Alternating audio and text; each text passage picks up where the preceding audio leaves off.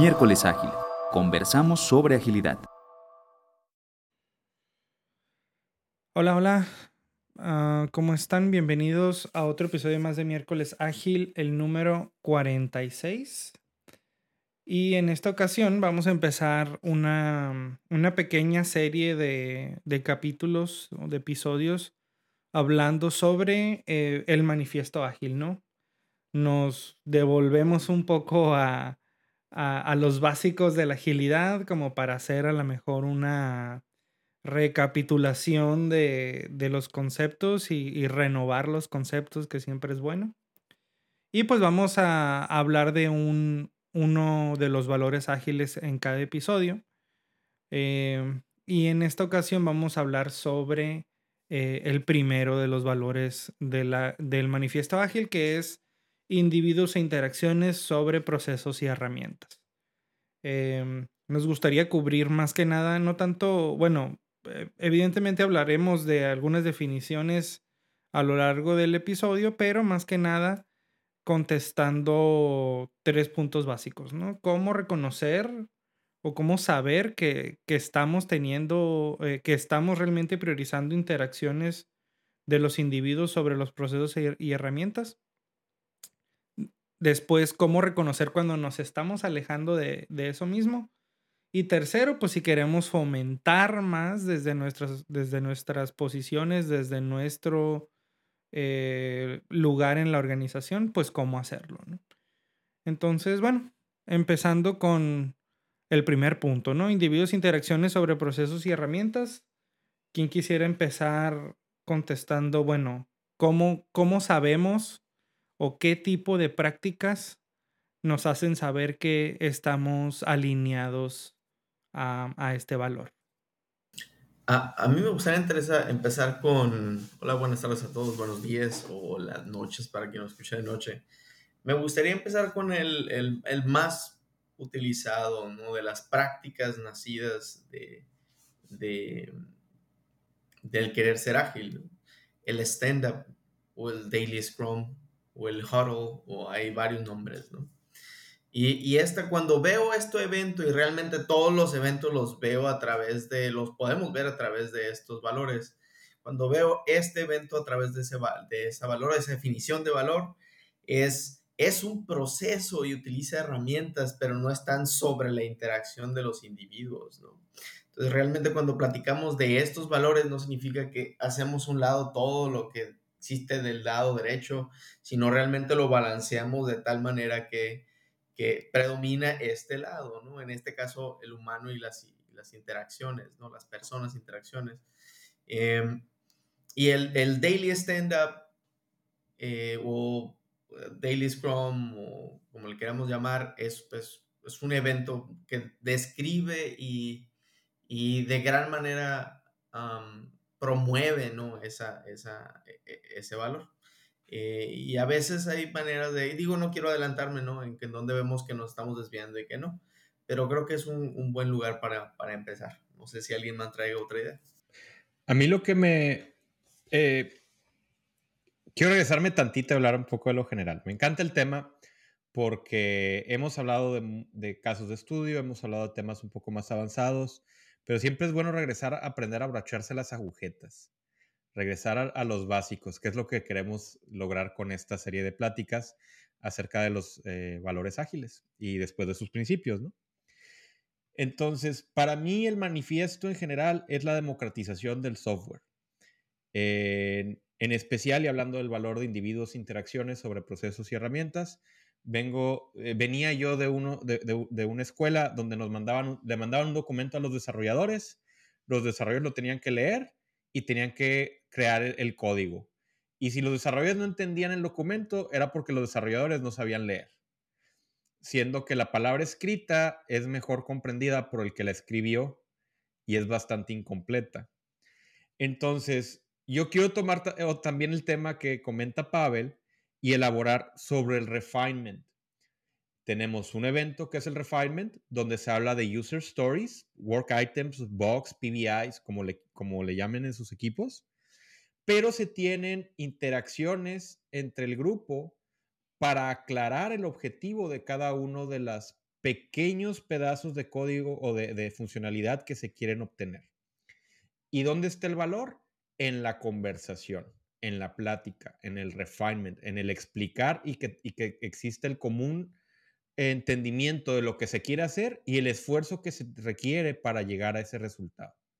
Entonces, lo bonito del manifiesto es que, y, para cerrar mi, comentario inicial, está libre de framework o metodología. Es decir, no todo lo de Scrum eh, es ágil, pero si el equipo tiene un mindset ágil pues, y se siguen los valores, es una herramienta que te sirve para lograr la agilidad del equipo eh, o, de, los equipos dentro de la organización.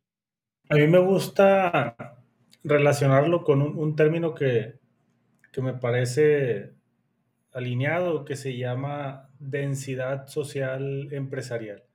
Y tiene que ver con todas las interacciones que suceden alrededor de la organización acerca de, algún tema. ¿no? En este caso lo pondría en el, en el contexto de los procesos y las herramientas. Entonces, yo, yo vería pues eh, eso, ¿no? La cantidad de conversaciones que están sucediendo para entender procesos y, para, y no nomás para entenderlos, sino que también para evolucionarlos. Porque pudiéramos tener conversaciones y seguir con el mismo proceso, entonces eso me, me quedaría corto. Entonces me iría hacia allá, hacia el, número o cantidad de conversaciones que están sucediendo alrededor de estos dos conceptos, los procesos y las herramientas. Se me hizo bien interesante algo que comentaste, y espero no te importe, Luis, yo sé que ya le ibas a entrar. Algo que comentó eh, Jorge es, y, a lo mejor y no fue su intención, pero hacia allá me fui, que es, es, son los individuos y las interacciones que definen los procesos y evolucionan los procesos y las herramientas. Y, los, y los desafían. Así es. si no, me, mm, me, me, queda como insuficiente. Que, que, es parte del, ¿no? del, del empiricismo, ¿no? ¿no? De aprender por la experiencia, ¿no? Y realmente encontrar este, sabiduría dentro de lo que encontramos, ¿no? Ahí se me hizo interesante. Sí, y, y, creo que para conectar ahí la, el, el, punto, pues precisamente yo, yo creo que es una señal muy evidente, ¿no? Cuando si tú como alguien nuevo llegas a una organización y te ves forzado a seguir procesos que incluso a lo mejor me, han tocado ocasiones, ¿no? En mi experiencia de, de que nadie de los que estamos ahí estaba cuando se definieron esos procesos. Y aún así los seguimos, ¿no? Los, los, los, los forzamos, ¿no? Y muchas veces tener esa conversación es difícil.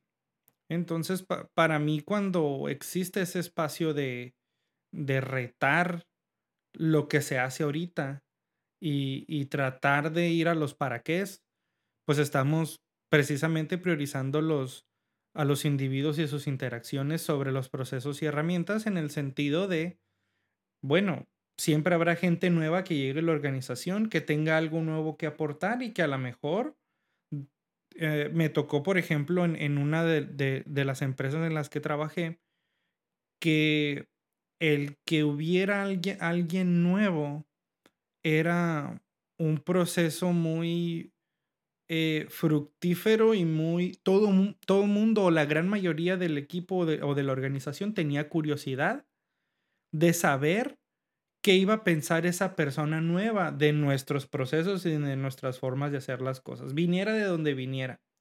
¿Por qué? Porque esa persona o, o se tenía este entendimiento común de que esta persona va a venir a decirnos cosas que quizás nosotros ya nos generamos una miopía organizacional, ¿no? En el sentido de que decimos, esto funciona, eh, esto ha funcionado antes, entonces incluso puede ser nosotros mismos lo diseñamos y, y tratamos de reforzar el proceso, ¿no?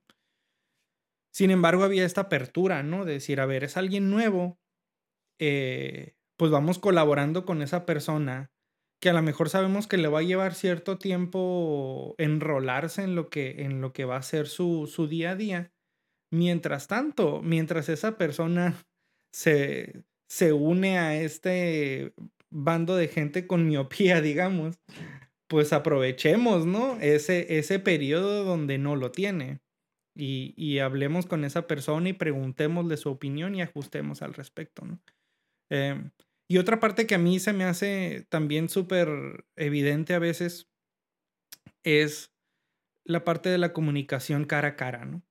Eh, cuando he estado en los, en los dos ejemplos, ¿no? En, en, en, empresas o en organizaciones en donde se prefiere el chat o el correo o algo un poquito más impersonal y en, y en organizaciones en las que se prefiere pues el, la conversación, ¿no? Eh, es decir, yo lo noté luego, luego, ¿no? Cuando entré a una organización y trataba de a lo mejor discutir algo con alguien en, en, un, en un, chat en, de, de, de, manera escrita. Y al tercer mensaje esa persona me, me decía, ok, hacemos una llamada rápida, ¿no? Eh, o ¿dónde estás? ¿Dónde te encuentro? Eh, y era mucho, mucho más rápido que seguir discutiendo en, en hilos de correos y demás, ¿no? Entonces, ah, eso ah, bueno. también me pareció una, una muy buena señal de cuando, de cuando las herramientas no sustituyen la interacción cara a cara, ¿no? Yo tengo esa regla desde antes de Ágil y si se mandan tres, tres correos y para el tercero no se ha resuelto el problema, ya, ya merita una llamada o una junta, porque va a haber mucha confusión. Y volvemos a lo que comentaba inicialmente, la, el texto escrito no transmite todo el conocimiento y todo el background que queremos. Entonces, por eso las interacciones cara a cara en el mundo remoto en el que vivimos ahora eh, siguen siendo necesarias. Y no solamente entre dos individuos, sino entre tres o cuatro o cinco, que, todos estén involucrados. Uh, y quiero abarcar un poquito sobre las preguntas que, que, que habíamos hecho de cómo identificar cuándo el valor, se, cuándo se abusa del valor. Cuando se abusa de, los, de, los, de las interacciones. Sobre procesos y herramientas. Lo he visto, en, eh, llegué a, a, a, una organización donde todos los product, ah, product eh, todas las user stories, eran one-liners. Uh -huh. Era una sola línea de título. ¿Por qué? Porque se le asignaba a un desarrollador y el product owner platicaba con cada uno de los desarrolladores de manera individual cuál era la tarea que se quería obtener. Uh -huh y no había documentación y el product owner era el que hacía pruebas. Entonces, no había necesidad de más. Pasa un año, dos años y ese stewardship que se obtiene al tener una documentación, si quieres informal en el sistema, no existía. Nadie sabía qué había pasado, nadie entendía las razones por las cuales el código y las pruebas unitarias se veían de, de cierta manera. ¿Por qué? Porque todo se había dado conversaciones uno a uno entre el product owner y distintos desarrolladores. Sí, y, creo que ahí es un extremo de sustituir los individuos, y, bueno, los procesos y herramientas con los individuos e interacciones. Y como, y como siempre se ha dicho, ¿no? No es que uno sustituya al otro, es que priorizamos más uno sobre otro. Y a mí me, a mí me pasa hoy un, un poco eso, ¿no? Y, y, de hecho platicaba con uno de, de los engineering managers, ¿no? Que me decía, ok, pues, ¿qué tanto es necesario, ¿no? Y si le decía, ok, para mí, como TPM, que digamos, tengo el rol un poco más del product owner, si tú quieres, más que del Scrum Master. Eh, le decía, bueno, eh, debe ser suficiente o tanto como sea necesario para entender lo que necesitamos entregar. ¿Qué es? ¿Cómo se ve eso? Pues tenemos que definirlo, ¿no? Pero además... Yo, agrega, yo, yo agregaría el definition of ready. defines tu Sí. definition of ready. Sí, ah, exacto. O sea, un- una parte es el definition of ready y, y- y la otra también que le decía, ¿no? Era, tenemos que, y aquí es en donde a lo mejor hay, hay un poco de sesgo hacia el proceso y, y la herramienta, que es, imagínate que va a llegar un developer nuevo que contrataste y va a leer este PBI. ¿Vas a ver por dónde empezar? No, no, quizás no necesitamos que sepa todo. Porque si necesitamos eso, entonces tenemos que escribir documentos larguísimos para cada PBI, ¿no? Pero, ¿sabrá por dónde empezar? Y, y de dónde sacar más información y de dónde ir construyendo de manera empírica ese conocimiento. Y pues con dos líneas de texto, pues muy probablemente no, obviamente su siguiente paso iba a ser, oye, preguntarle al TPM o preguntarle al Engineering Manager, pero pues no es necesariamente algo que te lleve a la acción, ¿no?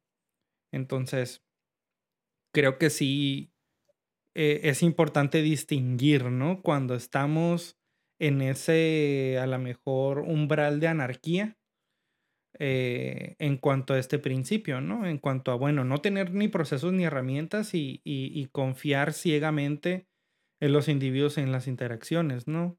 Desafortunadamente, pues los individuos se pueden ir y, y te quedas sin nada, ¿no?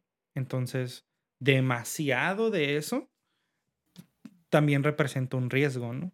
Eh, Y yo tengo un ejemplo de eso, justamente ahorita que estaban platicando, em, no lo había asociado, pero lo reconozco ahora, es, eh, estoy trabajando con un equipo de expertos, completamente expertos, no solamente un, un, el PIO es experto y todos los que están en el equipo son expertos, nadie es new en esto, ¿no? ¿Experto embargo, en agilidad o en el En tema? agilidad, en agilidad, en agilidad. Este, muy experimentados, tienen mucha experiencia, conocen el contenido, etcétera, etcétera, ¿no? Y, y la product owner empezó a escribir eh, eh, historias que eran así de una línea. De una línea, una línea, una línea. Y ella confiando, esto fue algo platicamos, ella confiando en que el expertise del equipo iba a llenar el resto, ¿no? Y resulta que sí, ¿no? Sí pasó, pero cada quien llenó de su manera, ¿no? Y aunque, y aunque tuvimos refinement y no, y platicamos y qué significa y todo eso, cuando cada quien se fue a, a- a hacerlo, eh, resultó ser que la comprensión fue, fue diferente, ¿no? Aun cuando estuvimos de acuerdo. Eh, y, esto, eh, y esto nos llevó literalmente a revisar la, la definición de ready y la definición de done, que es algo que el equipo desde el principio eh, pidió, no, no necesitamos, ¿no? Ok, los obedecimos, todo, ok, está bien, vamos a aprender de este experimento, ¿no? Eh, y, la evidencia de que proceso, o por lo menos un proceso es necesario para darle cierta estructura, ¿no? Por más que tengas experiencia, expertise, etcétera, este, somos humanos y tenemos nuestras mentes ¿no? separadas. Y con la práctica, volvimos a los meses ahora, ¿no? Eh, el PIO primero empezó a, escribir historias más completas, con más, ¿no? La definition of done era mucho más claro, el lenguaje, etcétera, etcétera. Y con el paso del tiempo, eh, ya que mejoró la calidad, empezó a reducirse otra vez la, el contenido de la, de la historia. Sin embargo, ahora ya no hay desviación de, de, de, de eh, la intención de la historia con la hipótesis y el experimento que se hizo ¿no? de, la, de la historia. Y eso no se, no se llevó por proceso, más bien se ganó por la interacción que teníamos, conocer el equipo, qué es lo que quiere decir, qué es lo que sabe él y aquel y todo, y, y la generación de confianza. Me llamó mucho la atención que tuvimos que no desbalancear ese, ese hasta cierto punto desbalancear no ese, este valor no irnos un poquito a procesos porque tenemos que entrarle y regresarnos no perdernos y me voy a la pregunta de cómo identificamos cuando nos estamos desviando del valor no que es algo que estábamos platicando eh, sobre, los, eh, sobre los valores ágiles. Eh, e, es, a veces es difícil si estás dentro de, ¿no? Por eso es importante tener a, alguien que sepa, ¿no? De, de, esto que esté observando y esa práctica del, de, aprender del que está fuera o del equipo que ha estado fuera es, una, excelente manera de, detener esa miopía y por lo menos dar, ¿no? que nos apunten hacia, hacia los lugares en donde a lo mejor y nos pudiésemos estar este, yendo de paso o, restringiendo demasiado. Y lo, que alcanzo a ver ahí también es, es cuando hay cosas tan rutinarias que incluso llegan a, a flexibilizarse tanto que se hacen, como decía ahorita Diógenes, pues cada quien como puede, ¿no? Como quiere, por, por, con la finalidad de hacerlo flexible. Sin embargo, cuando son cosas tan rutinarias, se pierde pues estabilidad. Entonces se apunta un poco más hacia el caos, ¿no? En donde cada equipo, cada persona pues tiene su forma de hacer las cosas cuando hay situaciones donde sí puede haber una repetición y que se puede eficientar de alguna manera, ¿no? Entonces, desde ese punto de vista, se puede caer en, eh, en el extremo de la flexibilidad y apuntar hacia el, hacia el caos. Entonces, la, la estabilidad no, vaya, la estandarización no es mala, pero debe de balancearse entre la estabilidad y la flexibilidad. Cuando nos recargamos más a la flexibilidad, perdemos de vista eso rutinario que sí se puede incluso hasta automatizar hoy en día. Sí, y, e, está bastante curioso incluso, por ejemplo, yo he tenido casos, ¿no? En donde, por ejemplo, me acordaba porque comentaba Pavel, ¿no? De un, equipo em, conocedor de, agilidad, en donde incluso, y, y, yéndonos un poco hacia este terreno o esta pregunta de, bueno, ¿cómo sabemos que a lo mejor no, o nos estamos alejando un poco o, tenemos que hacer ciertos cambios, ¿no?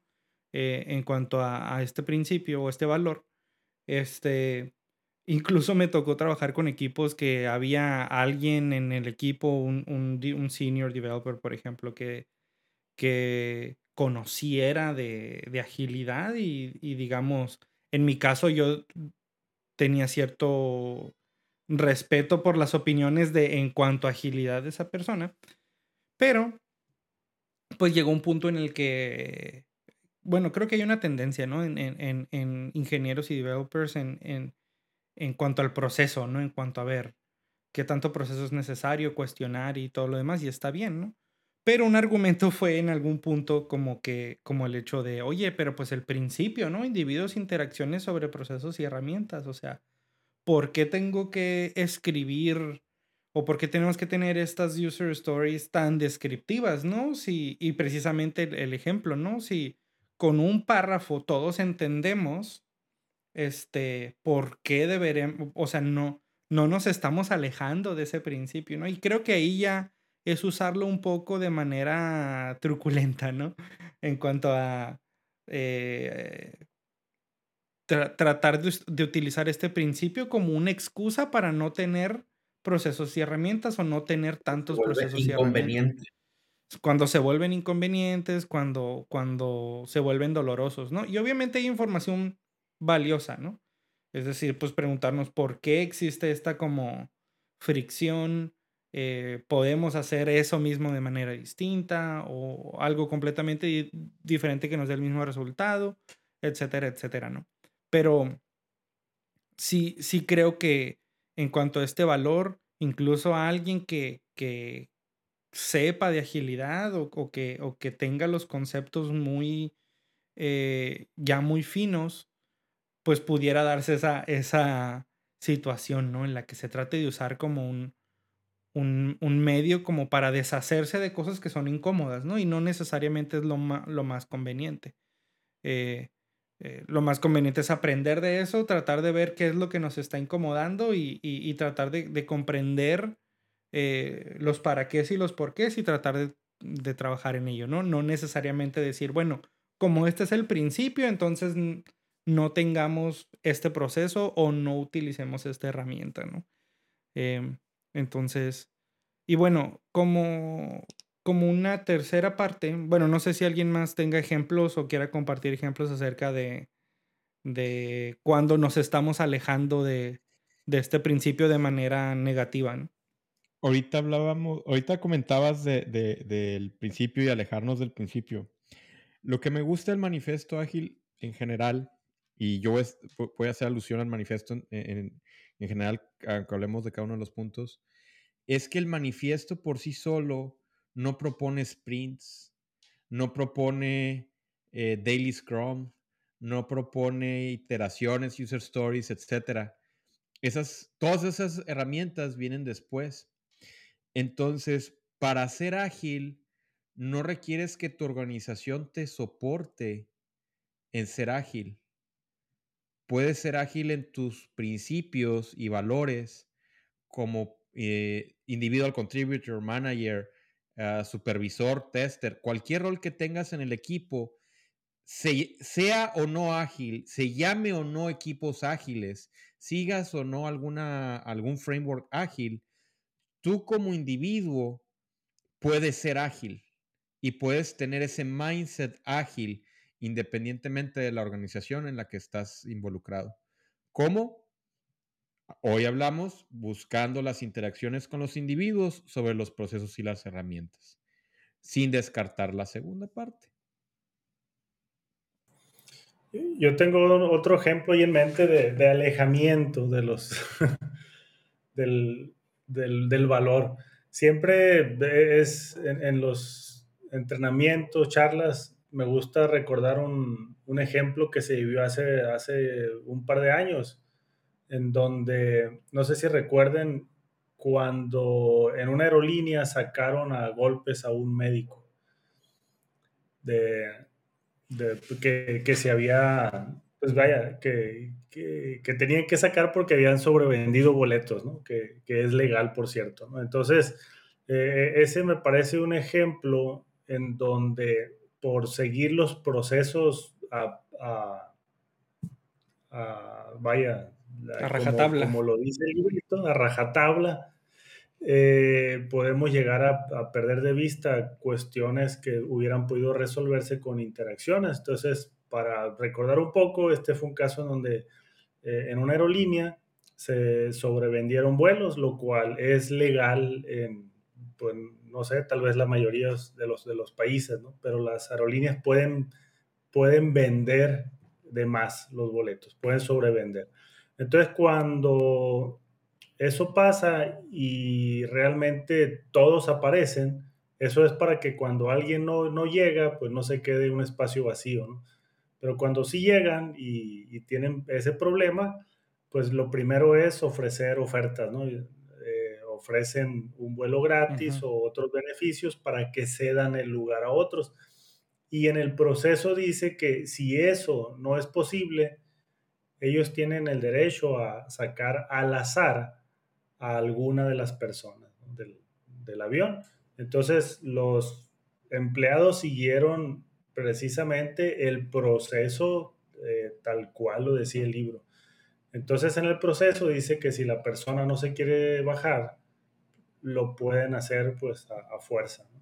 Y fue lo que hicieron. Este médico dijo que tenía un paciente esperándolo en la ciudad donde iba y, y, ellos pues dijeron, es que a ti te tocó, entonces tú eres el que te tienes que bajar. No, pues no puedo porque me está esperando mi paciente. Ah, pues sí vas a poder.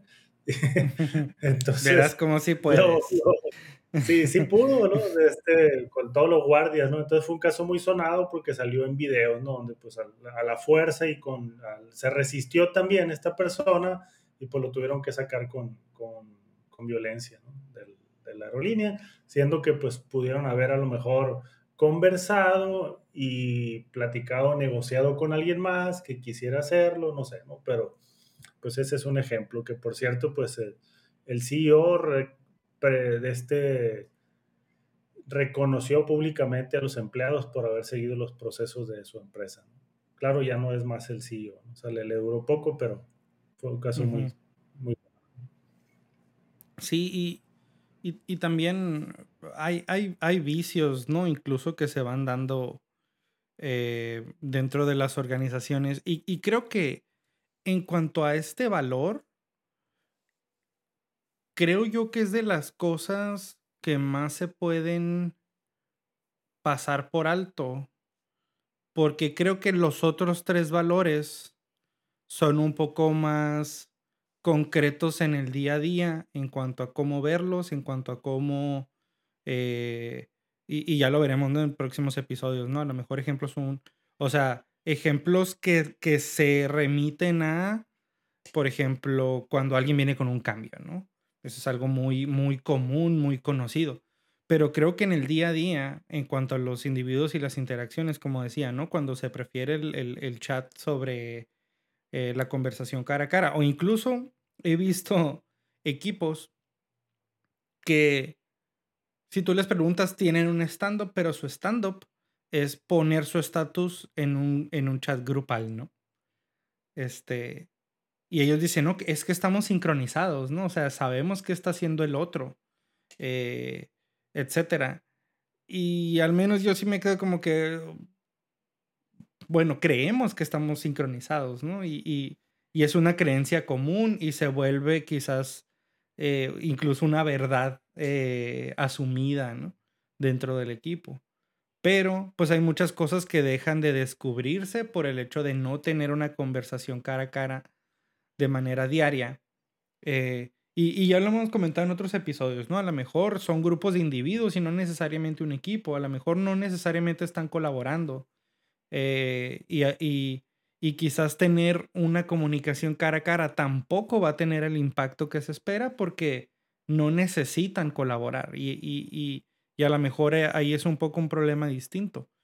Pero, pero sí creo que es algo muy notorio, ¿no? Cuando eh, cuando los equipos, incluso, ¿no? O sea, incluso teniendo un stand-up, también hay veces que hay equipos que solo se ven en el stand-up, ¿no? Este, y, y ya de ahí hay, hay, mucha menos colaboración, ¿no? Entonces, a lo mejor ahí son puntos que eh, a lo mejor la, la, audiencia que nos escucha, si los, si los está viendo ahorita en sus organizaciones y si los, si lo están experimentando, pues es, es, es como un poco una señal, ¿no? De que a lo mejor como organización o como equipos se están alejando de lo que, de lo que significa o debería significar este valor. ¿no? Eh, y es, es un valor, yo creo que este, este me llama mucho atención siendo el primero, pero además que ese es el más fácil de, de que perdamos de vista entre más grande sea la organización. ¿no? Porque se busca en la escalación, por lo menos mi experiencia ha sido que en la escalación se busca, en cierto momento se busca la estandarización, ¿no? Y todos le entran a la estandarización y vamos a definir procesos y etcétera, ¿no? Eh, buscando calidad, no, no, no con... Nadie quiere destruir su organización, creo yo, ¿no? Todos tienen la mejor intención y en ese camino, eh, este es un valor que se empieza a olvidar, ¿no? Este, y algunos, algunos marcos de trabajo que, que inclusive abusan de él, ¿no? Este, no voy a decir ninguno, pero por ejemplo, eh, me ha tocado la experiencia de tener eh, el Scrum del equipo, el Scrum de, de los equipos y luego el Scrum de más arriba y, lo, y en un día tengo un chorro de stand-ups, daily Scrums, diciendo exactamente lo mismo y no hay una replaneación. No. Entonces, y eso es porque el, el, marco de trabajo lo sugiere de tal manera que se haga así. Em, entonces, cuando, cuando empezamos a seguir los procesos sin voltearlos a ver y evaluar, bueno, si esto es lo que conecta con nuestra cultura o va a propiciar una, un, un comportamiento este, más positivo, bueno, nos podemos empezar a desviar, ¿no? Irnos siguiendo la receta y eso es un poquito este, peligroso. Hay que voltear a ver a, nuestra gente y, ver si la receta es algo que nos está dando el sabor que queremos, ¿no?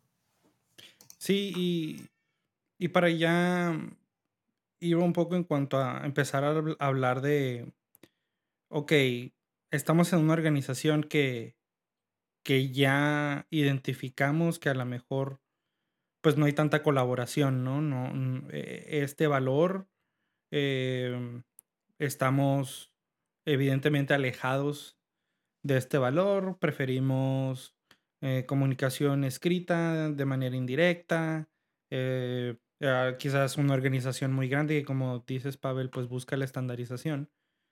Eh, ¿qué, ¿Qué tipo de cambios o qué tipo, bueno, no necesariamente cambios, ¿no? ¿Qué pasos podríamos seguir para tratar de un poco arreglar este, esta situación en la que, pues, vaya, como, un, como una parte importante de la agilidad, pues necesitamos priorizar individuos e interacciones sobre procesos y herramientas. Eh, entonces, ¿cómo, ¿cómo empezarían ustedes a, si, si los contrataran, ¿no? De consultores ahí, el coaches en una organización así.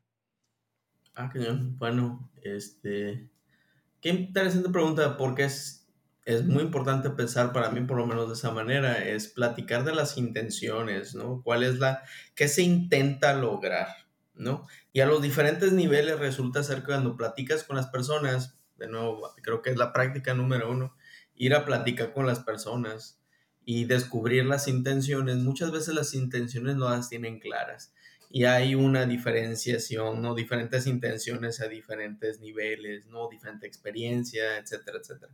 Yo creo que es lo primero que se, que, que reconocer las intenciones. Y, y reconciliar esas intenciones algunas veces son, van hacia donde mismo, este, están, están, están, este, ¿cómo se llama? Están, están unidas por la dirección. Eh, y, y, de ahí empezar a reconocer, bueno, esto es, cuáles son los, cuáles son los, los retos que se encuentran en cada nivel y empezar a trabajar sobre ellos. A veces podemos, lo primero que quisiera brincarme es, es hacer prejuicio, porque nosotros podemos estar tan expuestos a, a lo, a lo negativo, antipatrones y todo eso, tenemos cierta sensibilidad a ello, que podemos brincar a que un patrón que a lo mejor es positivo lo veamos como antipatrón. Otra vez sería platicar con las personas y descubrir eso, ¿no? Esa, esa intención, hacia dónde quieres llegar, ¿no? Y realmente hay quienes no están siquiera listos para poder, eh, o sea, moverse. Su intención realmente es eh, diferente a lo, que, a lo que les puede dar, ¿no? Una transformación ágil, necesitan algo más. Este, y, es, y es hacerles es una falta de servicio. Ahí empezaría yo, por lo menos. Algo que yo, que yo observo aquí es el, el poder distinguir cuáles son las conversaciones que necesitamos. Si queremos enfocarnos en los individuos por sobre las, los procesos y herramientas, yo lo que haría sería listar a cuáles son esas interacciones que necesitamos para poder tenerlas presentes y que pueden acompañar a los, a los procesos. Y también puede ser que me acompañe de formas de hacerlo, de formas de interactuar e incluso hacer algo como recursivo y, apoyarme de los propios procesos, que es lo que pretende hacer Scrum ¿no? y otros, otros marcos.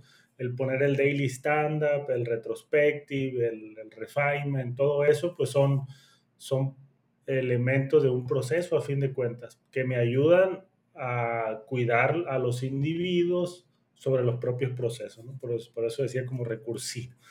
Entonces yo eh, distinguiría cuáles son las interacciones, pero también eh, con diseño, pues incluiría eventos que me ayuden a llevarlas a cabo, al menos de primera instancia, sin perder de vista lo que hemos platicado antes, el chujarri, ¿no? Que no, no, no quedarnos en la repetición por proceso, porque lo acabamos de conversar, eso me puede estancar y me puede llevar al otro lado, de, abusar de ellos.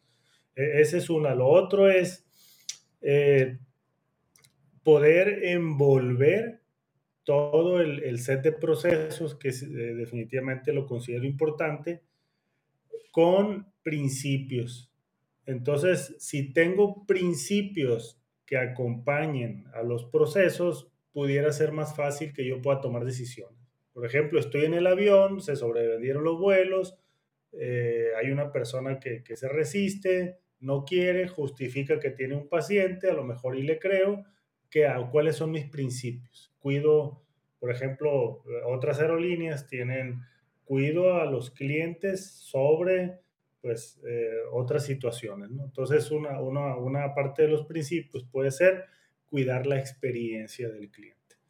Entonces, la experiencia del cliente me puede ayudar a enfocarme en, en tácticas que pudieran incluso pues sobrepasar a los procesos. Entonces combino para no, no meter en problemas tampoco a la empresa, ¿no? O a la seguridad o no violar algún código que puede implicar alguna multa catastrófica, ¿no? Por cierto, otras aerolíneas pues hacen, eh, tienen eso como principios y han llegado incluso hasta retrasar vuelos por darle pues oportunidad a personas que tienen alguna urgencia, ¿no? Los esperan, conversan y sacrifican cierta parte como la estancia en el aeropuerto es costosa, entonces, eh, pero tienen permiso de hacerlo, ¿ok? Entonces le agregaría eso, claridad de aquellos procesos que me puedo brincar. Porque cuando no está claro, pues me penalizan, me van a castigar si me brinco el proceso, entonces como, ¿por, ¿por qué me voy a meter en problemas? Y me llevaste a algo, algo que no, no hemos platicado aquí mucho, pero me gustaría que lo, lo, viniéramos a, revisar de nuevo, el, el value stream, ¿no? Hay actividades que agregan valor, ¿no? Entonces, encontrar esas actividades que puede ser la interacción humana, que principalmente en, en, en, en, procesos creativos como el desarrollo de software o RH o mercadotecnia o todo eso, estas áreas, este, agregan valor, ¿no? Identificarlos primero te da una idea de a qué vas a invertirle, ¿no? El tiempo y la energía. Este, y, y, comenzar de ahí. Y, y, está claro, vaya, o sea, tendría que estar claro para que no haya confusión. Y, otro punto ahí que, que recupero es que esto tiene mucho que ver con eh, bueno, ahorita hablaba del cliente, cuando las empresas realmente eh, son customer centric, pues eh, tienen todo eso como prioridad. De otra forma, soy organizational centric. Cuando soy organizational centric, mis procesos son primero. Entonces, cuido los procesos, la especialidad, la estabilidad, la, la eficiencia por sobre la experiencia. Entonces, en, ese, en este approach, volteo esos papeles. No pierdo de vista la eficiencia, pero siempre va a estar al servicio de la experiencia. Entonces, eso le da un giro enorme, al menos al mindset de las personas. Cuando estoy operando, estoy en, en, una línea de producción, estoy atendiendo al cliente, donde sea que esté, pues me puede llevar a priorizar los individuos sobre todos esos eh, procesos eh, y herramientas. Pero sí, customer centric día de veras. Muy bien. Diógenes, ¿algún comentario? Preguntabas cómo arrancar, cómo, entrar con un equipo o cómo entrar con una organización. Ah, yo entraría con el manifiesto, definitivamente con el manifiesto ágil y ponerlo en todas partes como este es el objetivo. Porque en mi experiencia, cuando entras en una organización que no tiene, o a veces incluso que, ya tiene procesos ágiles, te das cuenta que lo único que tienen son procesos y no tienen agilidad. Solo tienen el proceso, la metodología, estamos siendo safe, estamos siendo Scrum, y es la versión de Scrum que les enseñó un consultor que les dice que un punto es igual a tres horas o a un día de trabajo. Eh, nadie les explicó cómo hacer story points, eh, más allá de, esa definición, y todo el mundo tiene que seguir la, marcha del tambor, ¿no? ¿Por qué? Porque es lo que todos vamos a hacer. Y se pierde el objetivo, pero ¿qué pasa? Leadership le vendieron los resultados, y leadership se frustra porque no obtiene los resultados que le prometieron, si están haciendo todo lo que les dijeron que debían hacer, ¿no? Pero se pierde ahí el concepto eh, de que para que cualquier framework ágil funcione, la agilidad de los individuos y los equipos debe estar por delante. Reto en esa noción. Imagínate, llegas con es el manifiesto ágil, en mi opinión, aún siendo práctico, ya por haberlo practicado, está muy arriba para muchos que no están cercanos ¿no? a, la, a, la, a, lo que significa en, práctica. Es difícil entrarle. Este... Pero no empezarías, si te piden hacer un slide de la metodología que, que necesitas, ¿No estaría en tus primeras dos slides el manifiesto ágil? Sí, pero no usaría el contenido as es, ¿no? Utilizaría el lenguaje de la, de la organización. Sí, o sea, me basaría en el manifiesto, pero no, no sería literal el lenguaje. Tendría que haber una traducción ahí, ¿no? Resulta, hay un concepto interesante que leí en un libro hace muchos años que me ha ayudado mucho en la comunicación efectiva.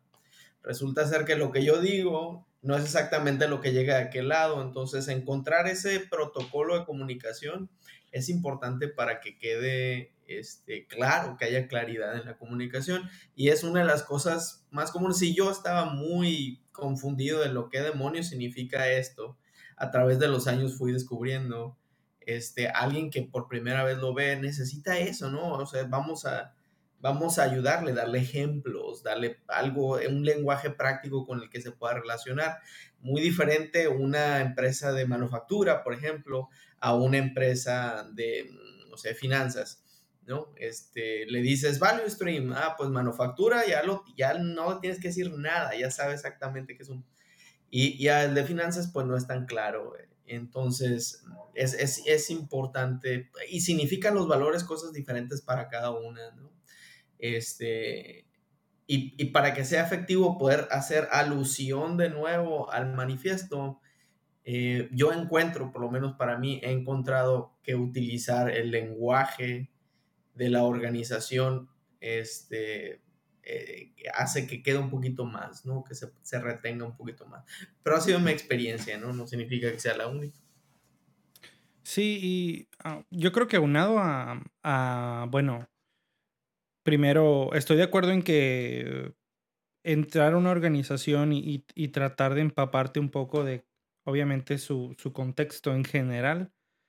Eh, por ahí veía en un podcast, ¿no? Que decía que, que si, si eres como radicalmente diferente eh, en una organización, en una sociedad, pues eres visto como un inadaptado, ¿no? Eh, y, rara vez se les hace caso a los inadaptados, a los que se les considera inadaptados, ¿no? Entonces, si quieres tener cierta influencia de, transformación, pues eh, existe esta creencia y coincido en, muchas, en mucho de, ella, que es, pues tienes que volverte un poco parte del sistema primero, ¿no? Ah, eh, caray, pero para, para poder cambiarlo. Habíamos planteado que te piden implementar agilidad en una organización. No necesariamente eres parte de la organización. Sí, a lo, a lo, que me refiero con eso es como, ok, por ejemplo, si, si tienen ellos ciertas prácticas de, no sé, safe, que no necesariamente hacen safe, pero tienen su PI planning, por ejemplo. Y tú llegas y dices, bueno, ¿sabes qué? Eso, eso a lo mejor a mí no me parece tan ágil, pero no por eso voy a llegar y decir, lo que estás haciendo está mal, ¿no? Desde el primer día, porque voy a parecer un inadaptado voy a parecer alguien que no entiende lo que están haciendo, ¿no? Entonces, para un approach... De un lugar en el que te invitan para hacer ese, ese quiebre. No, eres, no, estamos hablando que tienes un rol y estás viendo esa situación. No, te están invitando a, a, pero cambiar. es, es, que eh, en mi opinión, esa es tu interpretación, ¿no? Porque a lo mejor. Esa es mi interpretación de, la pregunta que pusieron. Y es ahí donde yo creo que... A... ver, vamos a definir entonces, vamos a regresarnos y defino otra vez la pregunta que habían puesto. No, a lo que me refiero aquí es eh, lo que eh, en cualquier contexto, ¿no? Si te dicen, oye, quiero agilidad. Pues probablemente la primera pregunta que, que haces es, bueno, ¿qué entiendes por agilidad? Para ver si entendemos lo mismo.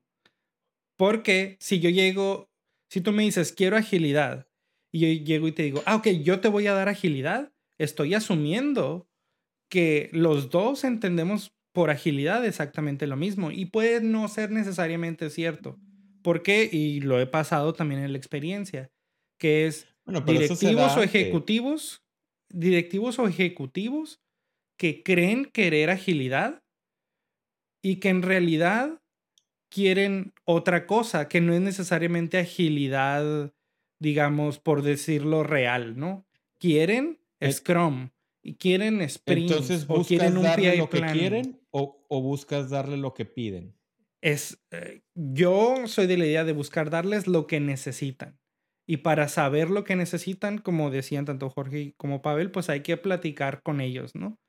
Y hay que ver, a eso me refiero con volverte un poco parte del sistema, que es cómo yo comprendo de dónde vienen tus prácticas, de dónde vienen tus vicios, de dónde vienen tus problemas, siendo un ente externo, ¿no? Y a partir de ahí, por ejemplo, en este caso, eh, si yo veo que no hay interacciones o, la interacción con el product owner es mínima porque el product owner es un director de la división que tiene jerarquía y que el equipo no se siente lo suficientemente seguro psicológicamente como para eh, rebatirle argumentos o rebatirle requerimientos, pues ahí, ahí hay un problema muy específico que hay que resolver, ¿no? Y estoy dando un ejemplo que, que, que pudiera pasar o no. Entonces, a lo que me refiero con eso es, es pues hay que entender, ¿no? De, de, de en, dónde, en dónde se está parado y después tratar de solucionar esos problemas. Para mí, muchas veces, eh, eh, y, otra vez hablo de, desde lo que yo he vivido, tanto como consultor como como empleado de tiempo completo en empresas de tecnología, eh, llega a pasar que la seguridad psicológica es un problema. Porque, porque si no podemos colaborar, si no nos sentimos con la seguridad de poder decir lo que pensamos, sin ningún tipo de, repre de, represalias y no necesariamente que te vayan a correr, ¿no? O sea, una represalia pudiera ser perder credibilidad. O sea, que tú sientas que por que por tú decir, "Oye, ¿sabes qué? Fíjate que los planes trimestrales no nos sirven de mucho porque no son Ay, tan pe- ágiles." Pero, eh, pero ya pu- te fuiste pudiera muchos supuestos sobre, Sí, sobre la pregunta. O, sea, si nos vamos por supuestos y, plantea, y, hacemos planteamientos, sí, yo hablaba el término general de te sueltan con una organización para que les enseñes agilidad, donde ya se entiende que les vas a enseñar un framework, cualquier framework. Y a partir de eso era mi respuesta. Comenzamos por el manifiesto. Si vamos a Más bien, de más bien la pregunta era, ¿estás en una organización que se ha desviado de los individuos e interacciones sobre los procesos y herramientas? Ah, no, ¿Cómo resuelves ese problema? No, e- es otra. Primero, te pidieron resolver el problema, ¿no? Sí, o sea, a lo, a lo que me refiero es, eh, hay, hay veces que uno como parte de la organización no necesariamente te tienen que pedir resolver un problema, ¿no? O yo soy de la idea de que desde mi trinchera, en este caso como, TPM en Microsoft, tengo yo, me siento seguro psicológicamente, me siento capaz de decir, oye, veo este problema. Eh, ¿Ves lo mismo que yo? Estamos viendo, los demás estamos viendo lo mismo. Y ha habido veces en las que, oye, pues a lo mejor no es tanto un problema, ¿no? Y a lo mejor ahí sí es como que, o, o sea, y, y, y por eso me, me, me, me viene mucho a la mente esta parte de, de no comportarte como un inadaptado, ¿no? De decir, no, es que este problema existe y ustedes no lo están No, e- viendo. e- y- exacto. eso. Y es a lo que iba. Si planteamos, si, si, si vamos en el planteamiento en el que estás en la organización y no es tu rol ser el agente de cambio, no llegas con una presentación. Mi respuesta estaba mal. Es que, es Estoy de que, acuerdo. eh, es que yo creo que hay una diferencia de mindset en cuanto a si hay un rol de agente de cambio o no. Pero yo bien- creo que todos lo podemos sí, hacer. pero una cosa es la mecha una- para platicar aquí. Ya, eh. Una cosa, una cosa es que tú ¿Cómo eres el rol identificado para ejercer el cambio y otra cosa es cómo hacer el cambio de tu trinchera. Sí. Son estrategias completamente No diferentes. estoy, no estoy de acuerdo con ninguna de las dos, en realidad. Mira, para, que, para que lo sientan, este, en... Alguien espero se aviente esto, ¿no? El Alux Model, que es este libro de Reinventando Organizaciones, este, pinta de colores el diferente tipo de organizaciones, ¿no? Que tienen ciertas características, ¿no? El rojo, el amarillo, el naranja, verde y el último teal, y creo que hay un color nuevo en el futuro. Pero bueno, Este, y la representa, y algunas de ellas son altamente jerárquicas, son súper estructuradas, ¿no? Roles súper formales, etcétera. Pero hay otras que son, ¿no? Un poquito más, más claras, las verdes, ¿no? Que son enfocadas al, al, consumidor, ¿no? Que, que, que, permiten la realización personal, inclusive de sus trabajadores, etcétera. Llegas a esas culturas organizacionales de manera diferente, ¿no? Y para ellos les presentas, le puedes presentar el manifiesto ágil y puede significar por completo algo diferente, ¿no? Eh, ahí me voy a regresar y hacer una modificación a lo que dije, eh, Diógenes, para irme de lo que tú estás sugiriendo.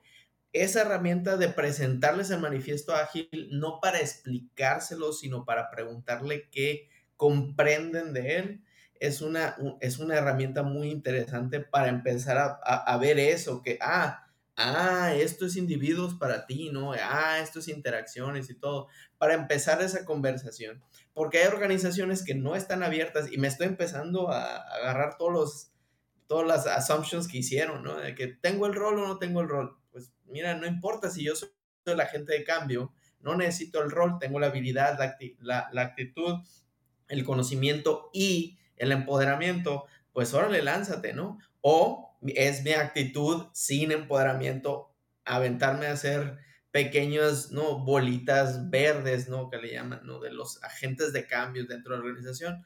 Órale, dale. Este, pero me regreso a, a, la respuesta a la que estábamos platicando, es la de utilizar el manifiesto ágil para empezar. Hay muchas maneras de utilizarlo. Una que me llamó la atención ahorita que estaba pensando es presentárselos para empezar a comprender qué es lo que ven ellos con, con, el manifiesto ágil. Y si nos devolvemos al valor, primero, al primer valor, es cómo, oye, pues cómo esto que lees esta línea se muestra en tu organización, ¿no? Y estaría muy interesante como, como, como pregunta. Y, y, lo abordamos poniéndonos la cachucha del valor, ¿no? Así es. O sea, sí, ¿no? O sea, interacciono en lugar de llegar con el proceso y, el, y la herramienta, ¿no? Entonces, no, no, estaría como, como un oxímoron, Entonces, de estar pidiendo, o sea, se desvió la, la empresa del, del, valor y llego eh, con una. Con la herramienta.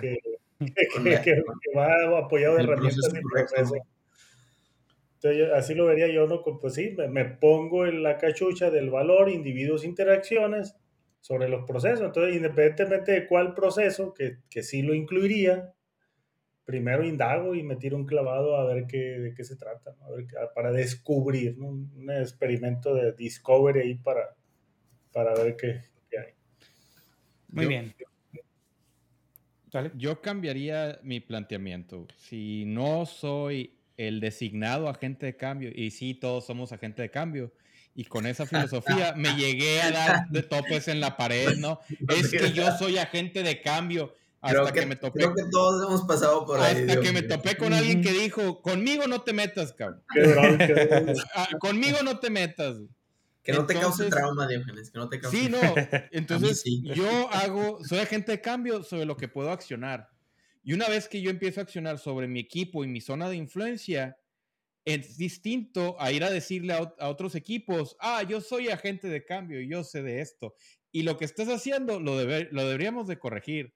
Es muy diferente a cuando tú eres don Agile Coach, que llega a la organización, ¿sabes qué? Hemos hecho Scrum, hemos hecho Waterfall, hemos hecho cualquier metodología y no nos está funcionando. Ayúdanos, por favor, a resolver el problema. Son posturas este, muy distintas, creo yo.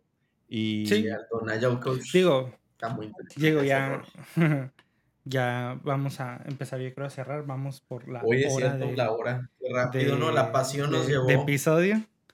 Pero sí, ¿no? Eh, bueno, yo creo que comentarios de cierre eh, rápidos y cerramos. Este, Diógenes, Jorge, Pavel y cierro.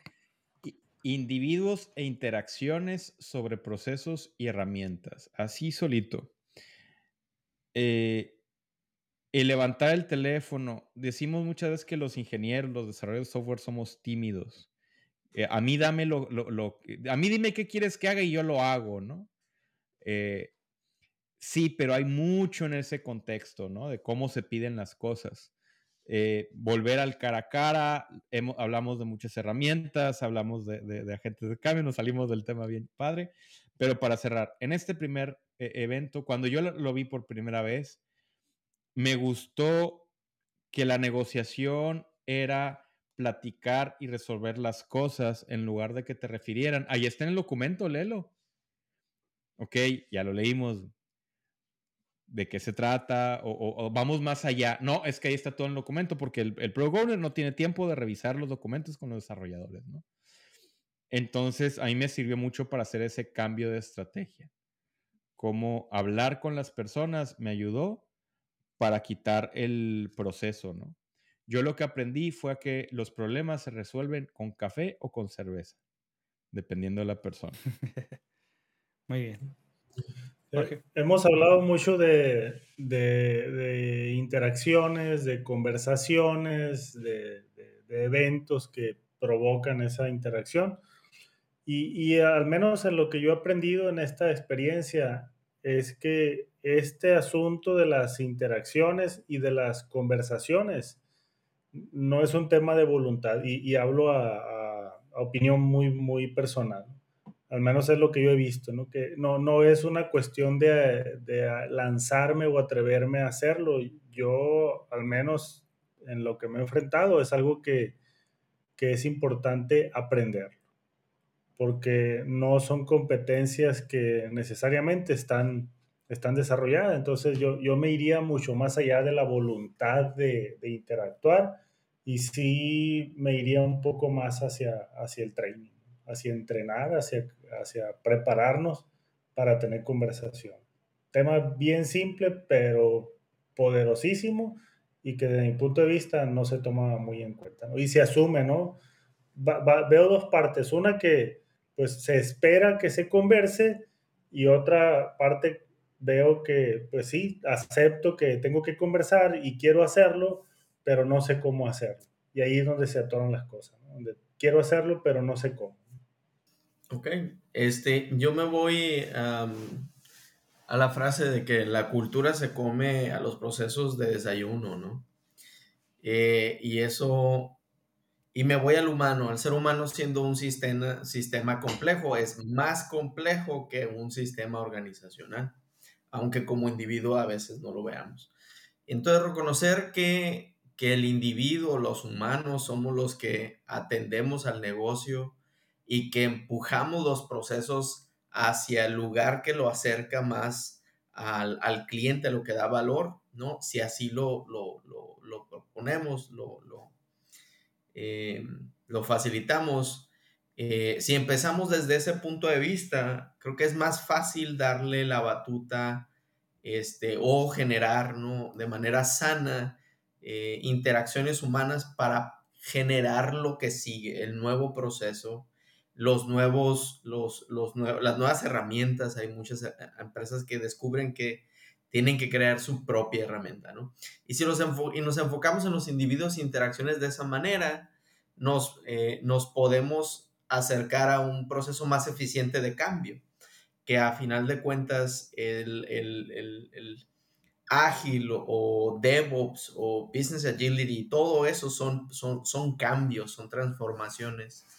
Eh, si escuchamos al, sistema, al humano, y, le damos la, libertad para poder este, eh, modificarse, ¿no? O modificar la organización hasta donde deba, pueda, este, creo que vamos a tener una, un cambio más saludable. Muy bien. Pues como comentario de, de cierre, creo que, como decía, eh, eh, alejarse de este valor es de los, de los síntomas más evasivos, yo creo, ¿no? De los, de los cuatro valores. De los, creo yo, que del, si no el más difícil, de los más difíciles de identificar y de, y de cachar, ¿no? Como para tomar acción y para, para mm, hacer algo al respecto. Porque creo que se va un poco, nos vamos este, ir viendo, ¿no? Como, como la, la, la rana en la olla, ¿no? Poquito a poquito y cuando ya menos pensamos, ya nuestras interacciones son eh, o son mínimas o no son productivas, ¿no? Eh, pero cuando, sobre todo cuando se escala un proyecto, cuando crece una organización y cuando nos em, apoyamos más en las herramientas para ver cómo vamos, porque, digamos, no hay tiempo para conversar con tanta gente, es ahí donde yo creo que hay que mantener eh, un ojo de cerca, ¿no? A, este valor para ver de qué maneras podemos seguir teniendo estas interacciones y seguir priorizando a los individuos eh, sobre todos los procesos y herramientas que van creciendo en nuestra organización. Entonces, no es una tarea fácil y creo que a medida que también vayamos sobre, hablando sobre los otros valores, creo que este mismo va a ir emergiendo, ¿no? También porque es, es yo creo, de lo más universal de los cuatro valores del manifiesto. Eh, y ya los otros son un poco más específicos, ¿no? Un poco más focalizados. Y bueno, eh, yo creo que con esto cerramos. Eh, espero que les guste el episodio y nos vemos la siguiente semana. Bye. Gracias por escucharnos. Esperamos que te haya gustado el episodio. Únete a la conversación. Visita miércolesagil.com para más información y déjanos tus comentarios. Síguenos en redes sociales y suscríbete a nuestro contenido en las principales plataformas de streaming como Spotify, Apple Podcasts y YouTube. Encuentra todos los enlaces en miércolesagil.com diagonal seguir. Miércoles Ágil. Conversamos sobre agilidad.